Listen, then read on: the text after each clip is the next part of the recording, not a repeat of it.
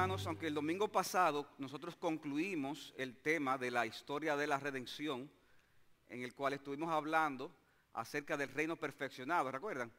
Eh, el reino de Adán, de Adán y Eva, reino perdido, se fue un reino profetizado, reino que se cumplió parcialmente en Israel, reino eh, con, con el Señor Jesucristo, el reino llega, luego ese reino es proclamado por los apóstoles y concluimos el domingo pasado con reino perfeccionado, que hablando del cielo nuevo y la tierra nueva. hemos querido, sin embargo, aprovechar de que todavía nos queda este domingo para ampliar un tema que hemos visto de una manera muy superficial en clases anteriores. Recuerden que en una de las clases que me tocó sustituir al pastor Sugel hace eh, cuatro o cinco domingos atrás, examinamos un sistema de interpretación muy popular conocido como el dispensacionalismo el dispensacionalismo. ¿Quiénes estaban aquí cuando yo di esa clase? Casi la gran mayoría. En esta clase nosotros decíamos que el dispensacionalismo tiene tres características principales. Primero, Dios se relaciona con el hombre a través de varias épocas o dispensaciones muy diferentes entre sí. B, existen dos pueblos de Dios paralelos, Israel y la iglesia. Y C, ellos tienen una enseñanza escatológica muy particular, conocido como el premilenialismo pretribulacional.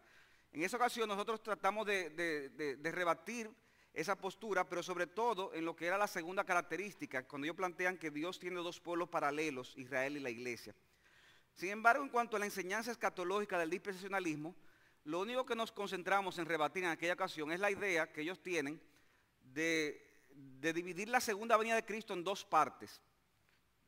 Eh, decíamos que ellos enseñan, y esa es la postura que cree la mayoría de los cristianos al día de hoy, de que eh, va a venir un rapto en la que Dios se va a llevar a su iglesia, después viene una gran tribulación que va a durar siete años y después entonces vuelve el Señor en su segunda venida. De manera que son, eh, ellos lo plantean como una venida en dos etapas. Yo diría que son tres venidas, es una segunda venida en el rapto y una tercera venida. Porque un evento de esa magnitud dividido en siete años, eh, no, hay forma de que usted diga que un solo evento separado en dos partes, pero nosotros nos concentramos básicamente en eso, pero apenas mencionamos el tema de la creencia de un reino literal de mil años que eh, ellos enseñan que es posterior a la segunda venida de Cristo y que está antes del establecimiento del, reino, del cielo nuevo y la tierra nueva. Eh, es bueno clarificar, sin embargo, que esta eh, creencia del reino milenial es aceptada por muchos otros cristianos que no necesariamente se identifican con el dispensacionalismo.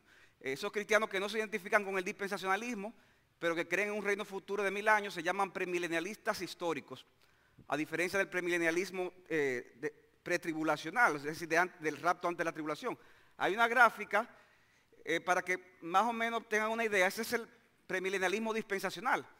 Si ustedes se fijan, eh, esa cruz que está al principio es Cristo cuando llega en su primera venida. Entonces estamos en la, en la era de la gracia o la era de la iglesia, así como lo plantean ellos. Pero hay un evento que va a ocurrir antes de donde ustedes ven la cruz en, el medio. Ese evento es el rapto de la iglesia, en la que por siete años la iglesia va a estar en el cielo y en la tierra entonces se va a desarrollar la gran tribulación. Y entonces, al final de esos siete años vuelve otra vez Cristo en su segunda venida propiamente. Ahí se establece el reino de mil años y después al final de los mil años que viene el juicio final. El juicio final. Pero decíamos que hay eh, premilenialistas que no necesariamente tienen esa postura de, una venida de Cristo en dos etapas, una segunda venida. Y entonces en la siguiente gráfica es lo que se conoce como el premilenialismo histórico, para que lo quieran notar. En ese premilenialismo histórico un poco más sencillo, en la primera cruz estamos en la era de la iglesia y ellos dicen, no, Cristo vuelve por segunda vez en un momento dado, como, como creemos nosotros. Pero una vez Jesucristo vuelva, en su segunda venida, va a instaurar el reino de mil años. Y después del reino de mil años es que viene entonces el juicio final y el cielo nuevo y la tierra nueva. Ese es el premilenialismo histórico. ¿Cuál es la base eh, principal del, premilenialismo para enseñar eso? O el orden eh, ellos eh, interpretan Apocalipsis en un orden cronológico. Y ellos dicen, óyeme, pero si Apocalipsis 19, y es verdad, habla de la segunda venida de Cristo. Y después que usted lee la zona de Cristo en Apocalipsis 20, se habla de mil años, de un reino de mil años. Y después de ese reino de mil años se habla del juicio final. Y después del cielo nuevo y la tierra nueva. Entonces, lo lógico es que ese sea el orden. Una segunda venida, el reino de mil años, Apocalipsis 19, reino de mil años, Apocalipsis 20, juicio final y cielo nuevo y tierra nueva. Según los premilenialistas, eh, y esto es importante que lo tengamos en cuenta, porque cuando hablamos de un tema como este, hermano, sucede que hay dos extremos en la iglesia. El extremo de la gente que nunca han oído nada de eso y que a lo mejor se vinieron aquí a nuestra iglesia en los últimos años y, han oído cosas que, que, por primera vez y hasta les puede chocar. Y el otro extremo de creyentes que posiblemente vienen de otras congregaciones o gente que están aquí de hace muchísimos años, que al contrario, ese es el esquema que siempre han oído y se sorprenden cuando aquí se plantea eh, algo diferente a eso que siempre han oído. Entonces esos son los dos extremos que siempre hay en la iglesia.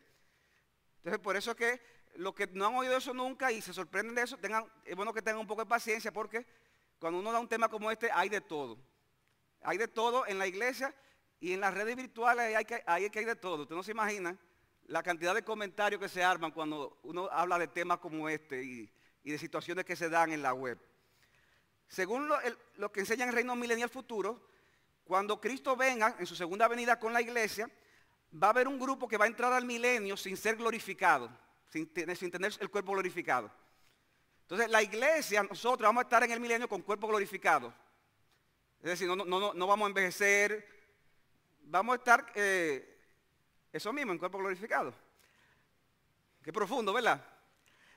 Pero los que logran entrar, el, grupo que entra al milenio sin cuerpo glorificado, esos se van a casar, van a tener hijos, se van a multiplicar y eh, la edad va a ser de nuevo una edad eh, que, van a morir bastante mayor. El rey va a ser Jesucristo. Entonces la enseñanza es que todos los que habitan en, ese, en, esos mil años eh, van a servir a Jesucristo y van a respetar la autoridad de Cristo y la autoridad de la iglesia, pero no todos lo harán de corazón, hasta que al final de los mil años, en esos mil años Satanás va a ser literalmente atado eh, para que no tenga influencia en ese reino. Al final de los mil años, según ellos explican, Satanás será desatado para engañar a todos los que realmente no eran verdaderos creyentes en el milenio. Habrá una rebelión final, pero ahí en esa rebelión final eh, será destruido Satanás con sus los que le sigan, y ahí es que entonces viene el juicio final, y ahí es que viene el cielo nuevo y la tierra nueva. ¿Quiénes han escuchado esta, esta explicación que yo he dado? Levante la mano. ¿Quiénes la han escuchado? ¿Quiénes nunca la habían escuchado?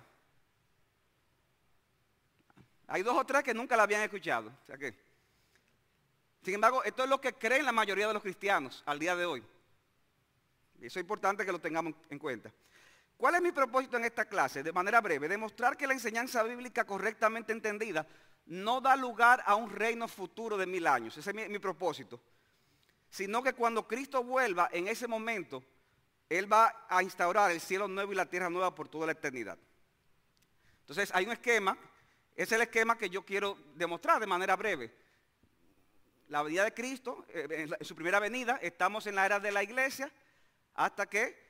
Eh, en un momento dado Cristo regresa otra vez, previo a una intensificación de la persecución de Satanás contra la iglesia.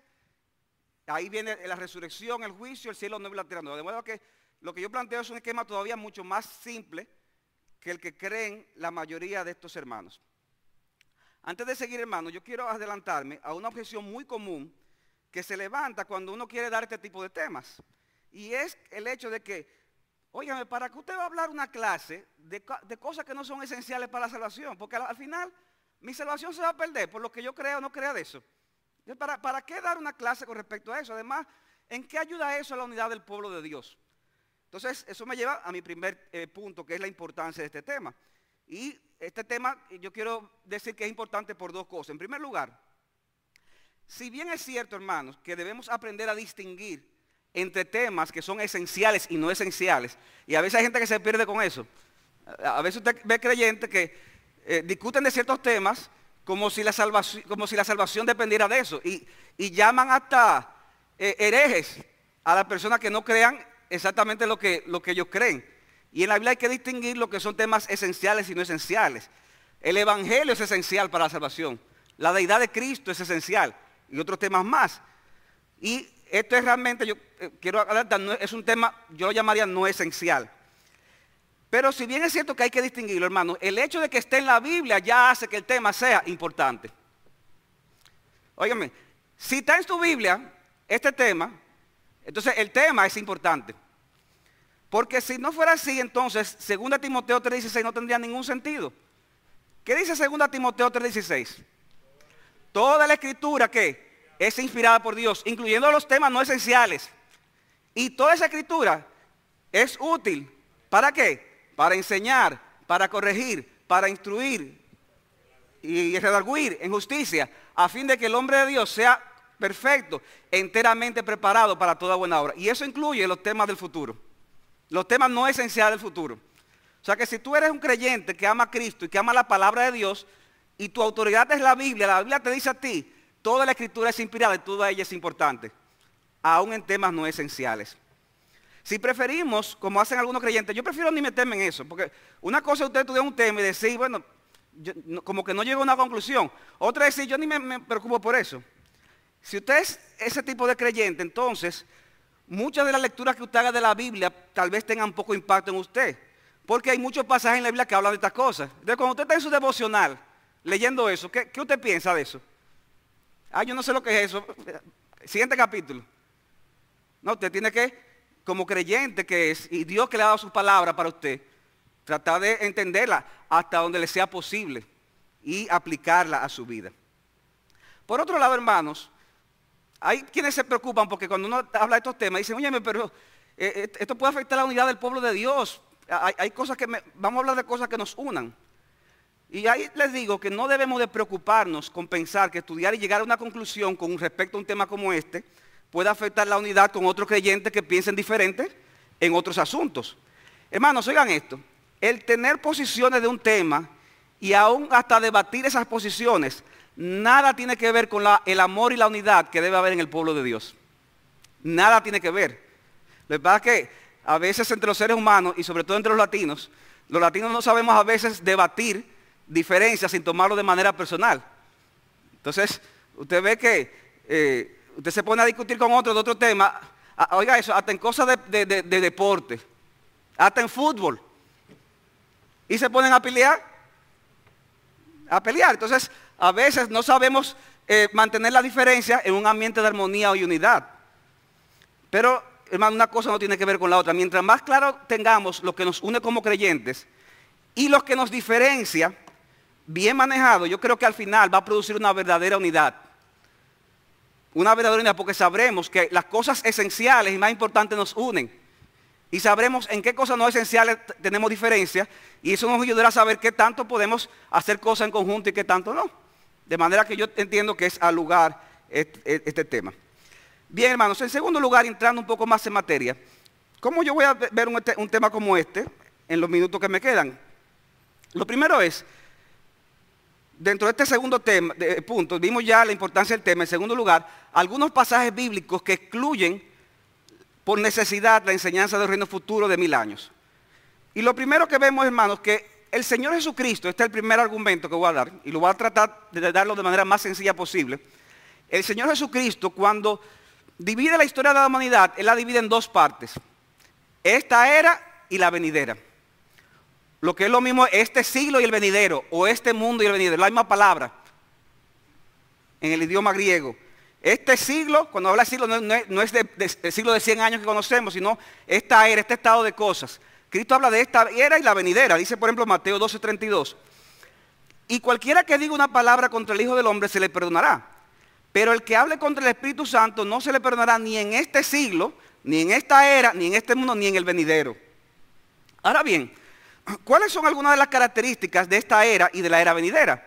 En Lucas capítulo 20, versículo 34, cuando Cristo está debatiendo el tema con los saduceos que no creían en la resurrección, Cristo les dice que en los hijos de este siglo, Lucas 20, 34, hablando de este mundo, de esta época, se casan y se dan en casamiento. Mas lo que fuera entendido por digno de alcanzar aquel siglo, aquel mundo, aquella era, y la resurrección entre los muertos, ni se casan ni se dan en casamiento, porque no pueden ya más morir, pues son iguales a los ángeles y son hijos de Dios al ser hijos de la resurrección. En esta era presente, ¿qué dice Cristo? Hay matrimonios ¿Qué más sucede en esta era? Hay muerte, ¿verdad? La gente se casa. En aquella era, dice, no habrá matrimonios, no habrá muertes y solamente habrá creyentes con cuerpo glorificado. Por eso Cristo dice, los que se han podido alcanzar aquel siglo. ¿Por qué? Porque habrá personas que no alcanzarán ese siglo, ese mundo. Ahora bien, hermano, y está un punto importante aquí. ¿Qué, es, qué evento va a dividir esa, esta era de la era venidera? ¿Cuál es ese evento que lo va a dividir? ¿Cuál es? La segunda venida. Mateo capítulo 13, versículo 24, dice Cristo.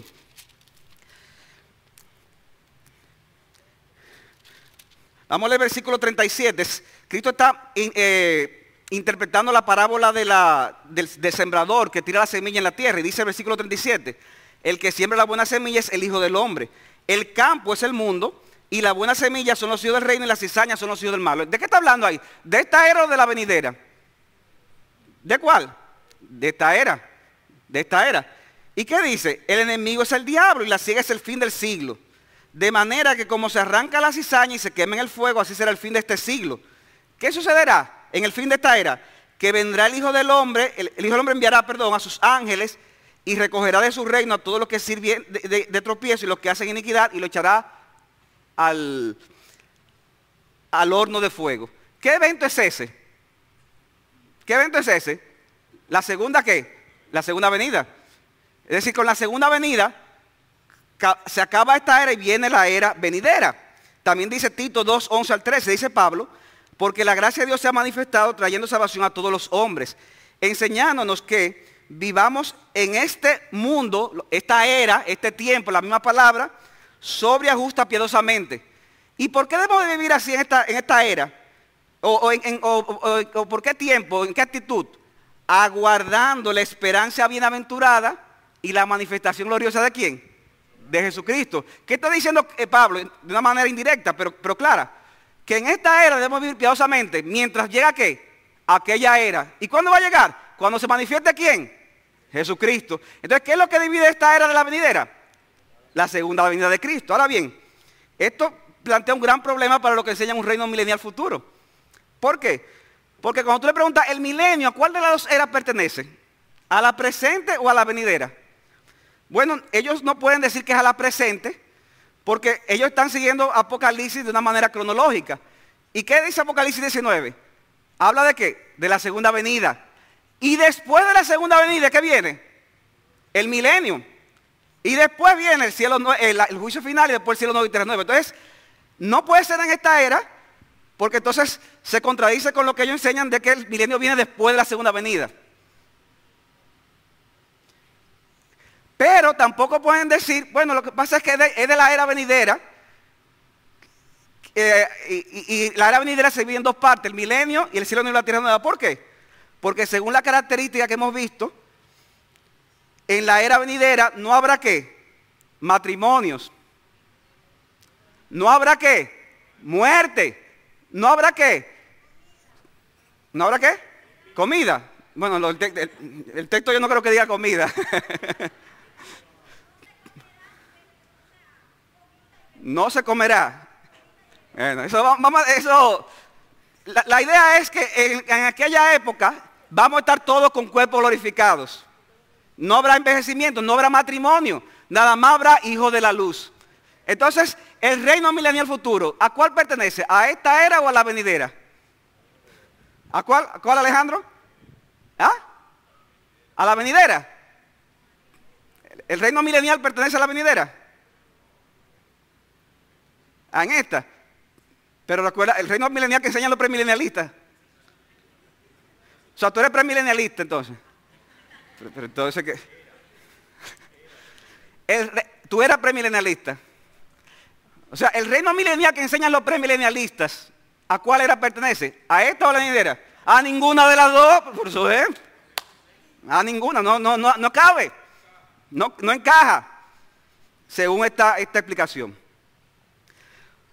Otro argumento, la referencia que hace la Biblia al juicio final.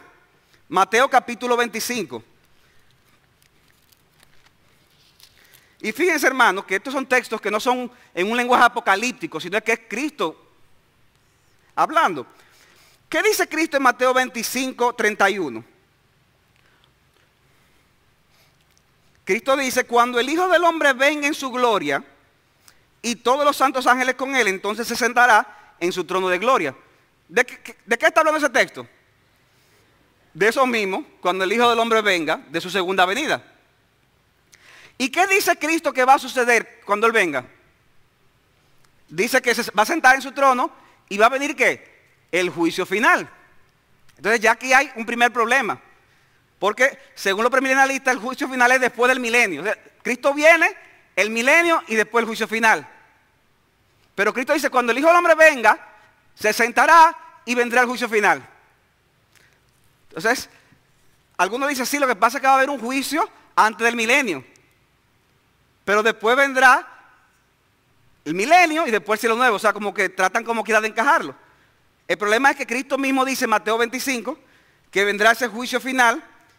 ¿Y qué sucederá después de ese evento del juicio final? Versículo 45 dice, de Mateo 25, de cierto digo, cuando no lo hiciste a uno más pequeño, a mí, tampoco a mí lo hiciste. E irán estos, ¿a dónde? Al castigo eterno. ¿Y los justos a dónde? A la vida eterna. Hay un autor premilenialista que yo quiero mucho, de paso, que cuando eh, busqué su comentario para ver cómo él interpreta este texto, yo quedé sorprendido porque él comenta, si Cristo vuelve, viene el juicio final, y cuando llega al 46 dice, e irán al castigo eterno y los justos a la vida eterna después del milenio. ¿Esa es la explicación? Y yo, pero, pero, ¿dónde está eso en, ¿dónde está eso en el texto?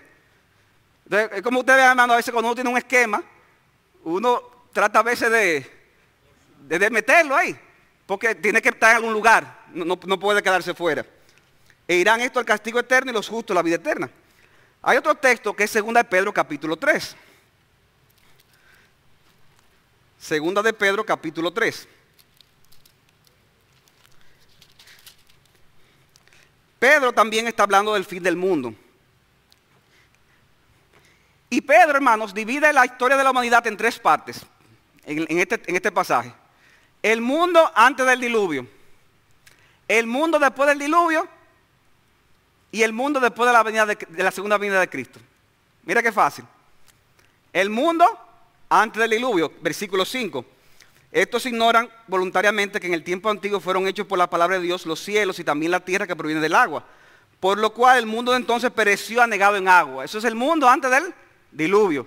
Ahora va a hablar del mundo del diluvio. Dice, pero los cielos y la tierra que existen ahora están reservados por la misma palabra, guardados para el fuego en el día del juicio y para la perdición de los hombres impíos.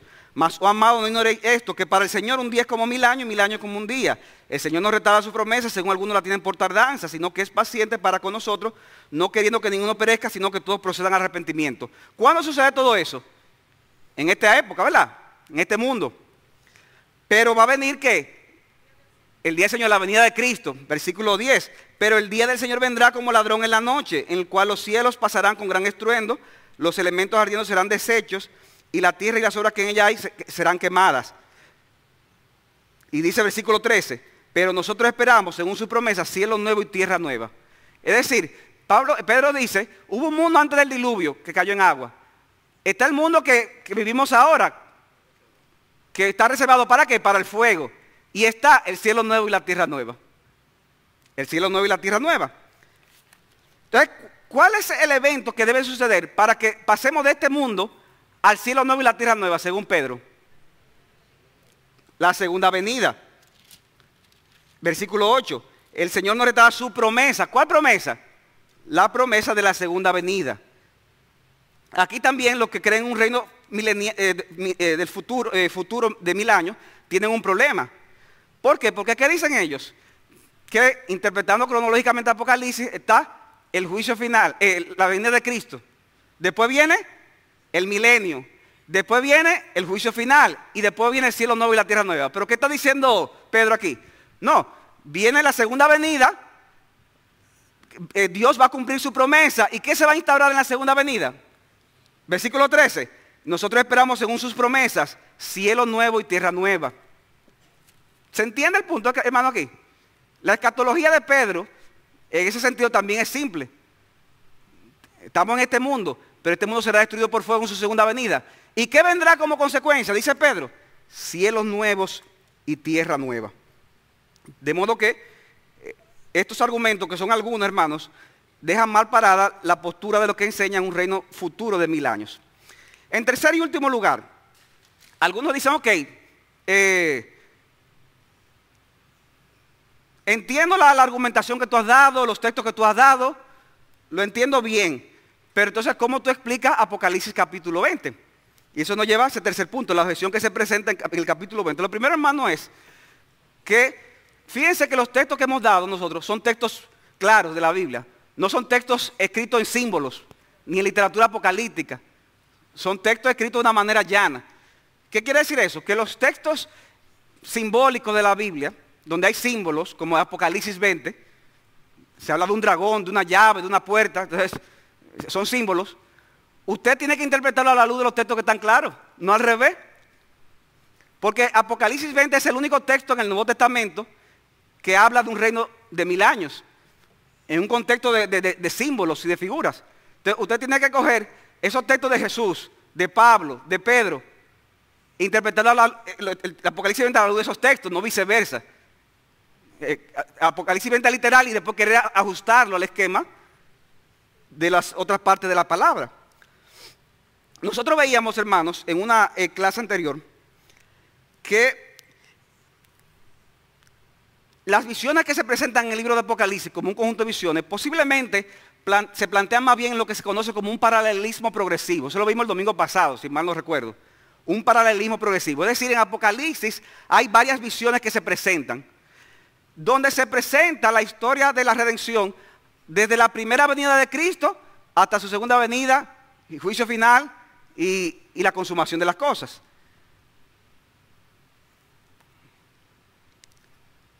Ese es lo que vemos en Apocalipsis. En el 19 se habla de la segunda venida, en el 20 de milenio juicio, 21 cielo nuevo y tierra nueva. Pero, ¿qué, estamos diciendo, hermanos? Que si, que si, lo interpretamos como estoy planteando, como un paralelismo progresivo, vamos a la siguiente, a la siguiente slide. Se, me fue adelante el slide. Uno para atrás. Esas son las, las visiones que se presentan en el libro de Apocalipsis. Siete trompetas, la mujer y el hijo varón, las siete copas de la ira, etcétera, etcétera. Vamos al siguiente slide. En ese siguiente slide usted ve que cada una de esas visiones comienzan de la primera venida y terminan en la segunda venida y cielo nuevo, tierra nueva, pero es un paralelismo progresivo. Por eso que ustedes ven que la flechita, en la medida que avanza más, que baja más, ¿qué pasa con la flechita? Se concentra más en el tiempo del fin.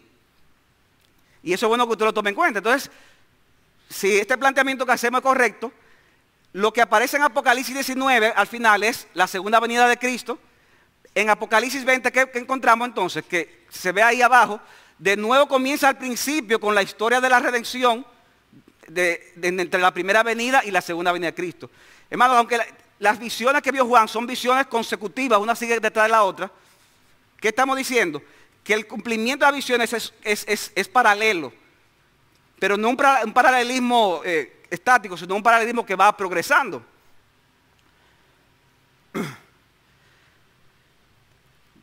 Por ejemplo, vamos a Apocalipsis capítulo 20. Y yo quiero demostrar, hermanos, que en Apocalipsis capítulo 20 hay suficientes indicios como para indicarnos de que se está hablando de esta era. Dice Apocalipsis capítulo 20, versículos 1 al 3.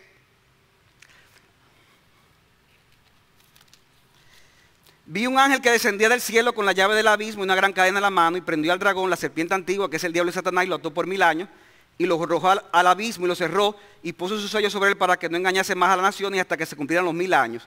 Después de esto debe ser desatado un poco de tiempo. Ahora, hermanos, miren lo que, lo que yo creo que a veces es la inconsistencia de algunas personas. Nos dicen, los mil años son literales. Pero el dragón es simbólico, la serpiente antigua es simbólico, la llave es simbólica porque Satanás es un ser espiritual. y como lo encerró, ¿verdad? ¿De qué está infiriendo? Una puerta, pero una puerta también simbólica. Pero los mil años son literales. Pero, o sea, lo demás es simbólico y los mil años tú me lo quieres poner literal. Entonces, yo creo que hay una inconsistencia ahí. En la Biblia en muchas ocasiones aparece la palabra mil, y yo no voy a ampliar esto ahora, para hablar de un periodo largo pero definido de tiempo. Otra cosa que cuando se lee este texto, alguna gente se acaban con uno cuando uno trata de plantearle que eso de la esta era. Tú ves dónde está la de la postura tuya. ¿Cómo es eso de que Satanás está atado? Satanás está suelto porque mira cómo está este mundo. Pero de nuevo, eso es, una, eso es eh, hacer un ataque que yo creo que es injusto, porque nosotros estamos diciendo que aquí es un texto figurativo, figurado. Nosotros no creemos que el Satanás esté literalmente atado. Creemos bien que es una figura para indicar que hay una restricción que Dios puso sobre Satanás en esta era presente. ¿Cuál es el propósito de la, atadura de Satanás según el texto? Porque el texto mismo lo dice. Dice el texto que Satanás fue atado para, para que no... Eh, para que no tentara más a los hombres en el mundo. Eso es lo que dice el texto. No, el texto dice, fue atado para que no engañase más a las naciones. Versículo 7. Cuando los mil años se cumplan, Satanás será desatado. ¿Para qué? Para engañar a las naciones. ¿Pero para qué? Para reunirlo a los cuantos ángulos de la tierra. ¿Para qué? Versículo 10. Versículo 9 y 10. Para tratar de destruir el pueblo de Dios. Satanás está atado en este mundo, en este momento, en el sentido de que él no puede destruir el pueblo de Dios. Él no puede. Dice Cristo que las puertas del Hades no prevalecerán contra la iglesia.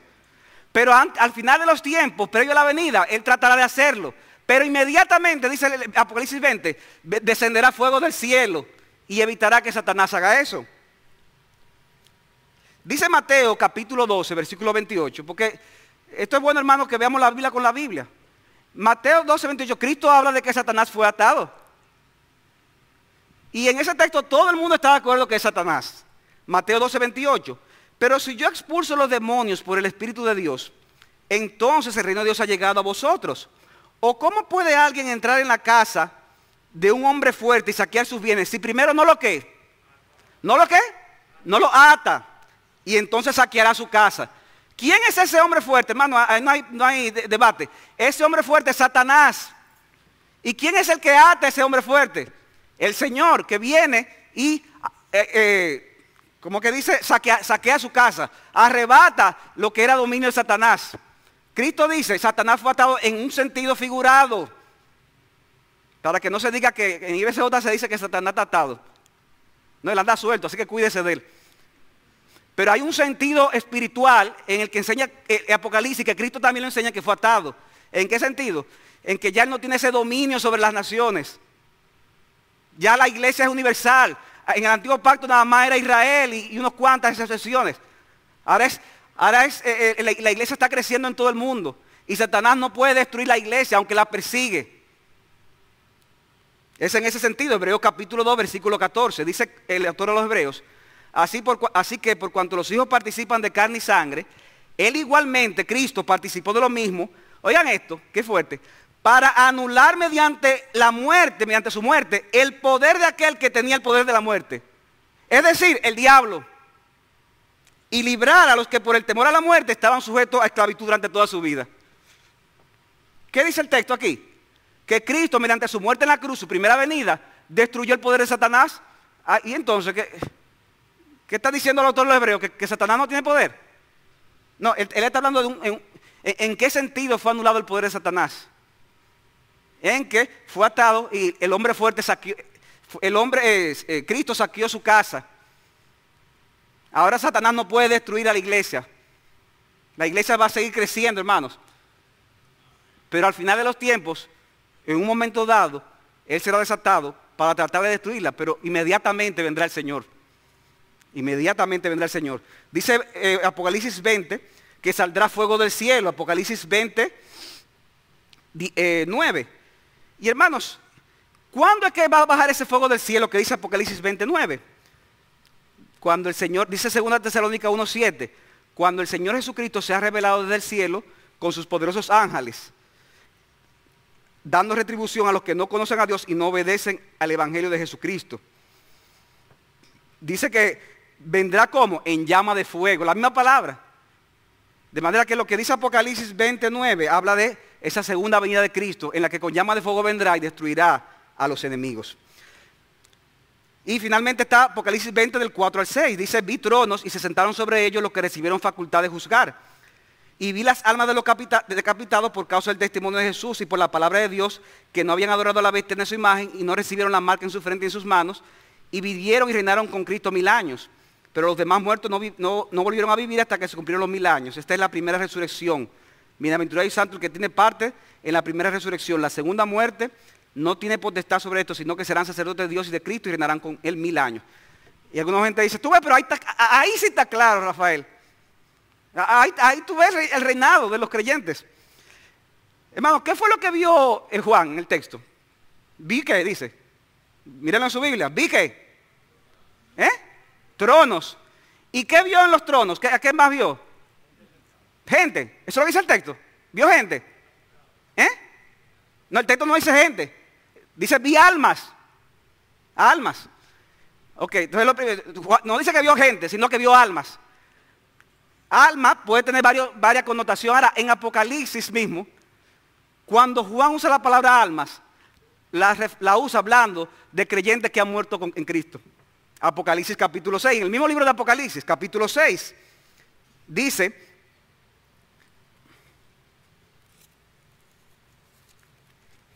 Apocalipsis capítulo 6, versículo 9.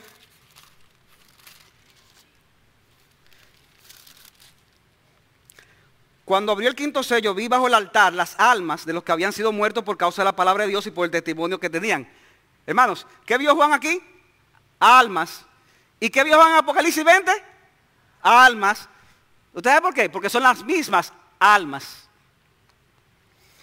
Y se le dio, y clamaban a gran voz diciendo, ¿hasta cuándo, Señor Santo y verdadero, nos, nos juzgas y venga nuestra sangre en los que mueran en la tierra?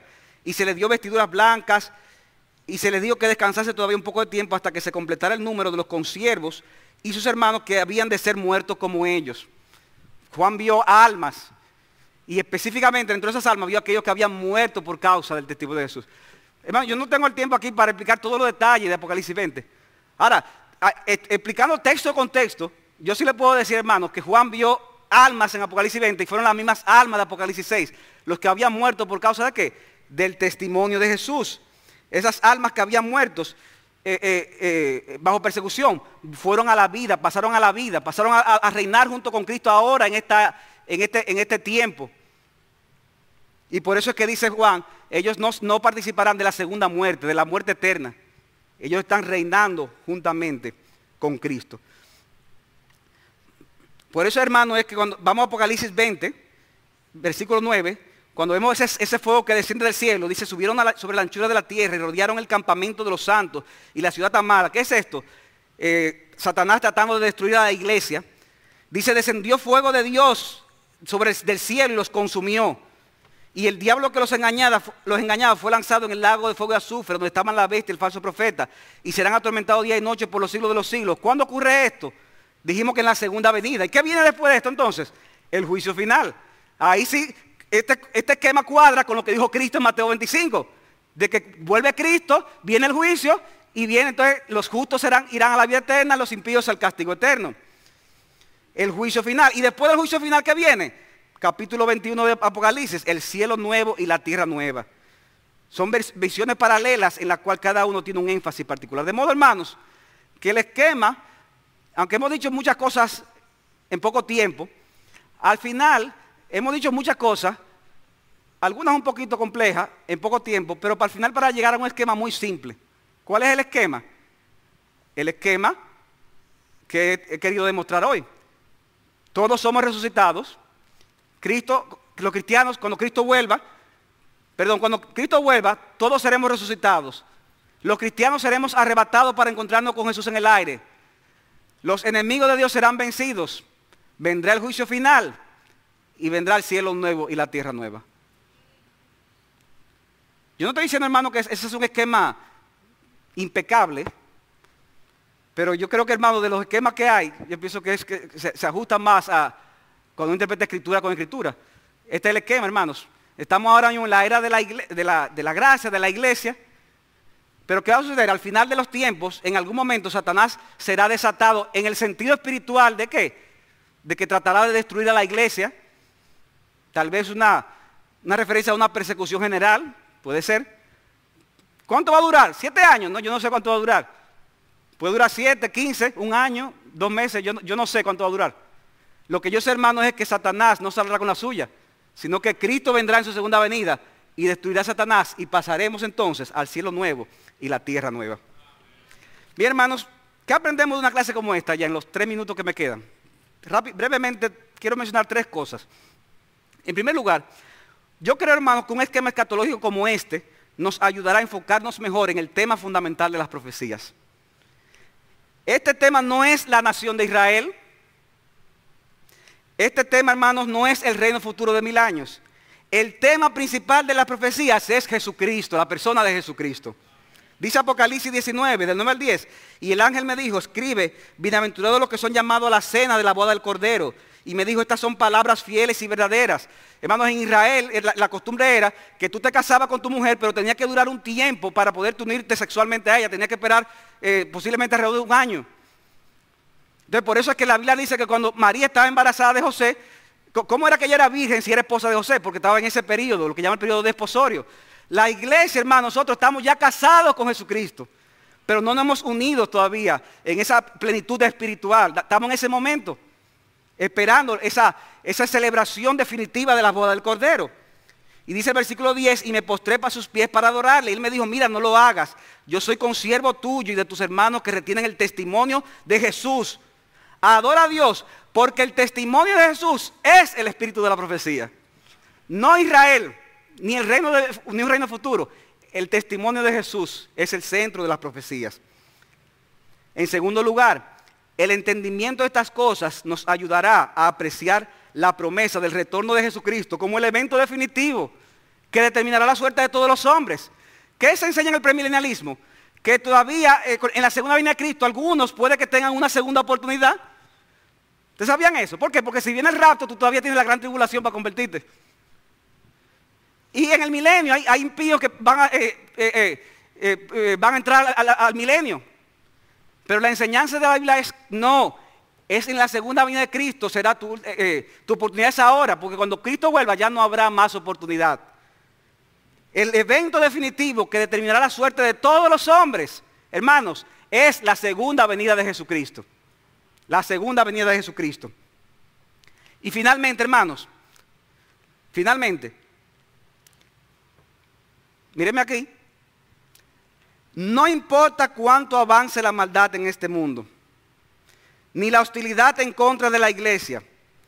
Al final, hermanos, y aquí estamos de acuerdo todos los cristianos, al final el Cordero vencerá y nosotros venceremos con él. Apocalipsis 17, 14 dice que estos pelearán contra el Cordero, pero el Cordero los vencerá, porque Él es Señor de señores y Rey de reyes. Y los que están con Él son llamados, escogidos y fieles. Hermanos, al final venceremos porque estaremos del lado de Jesucristo, que es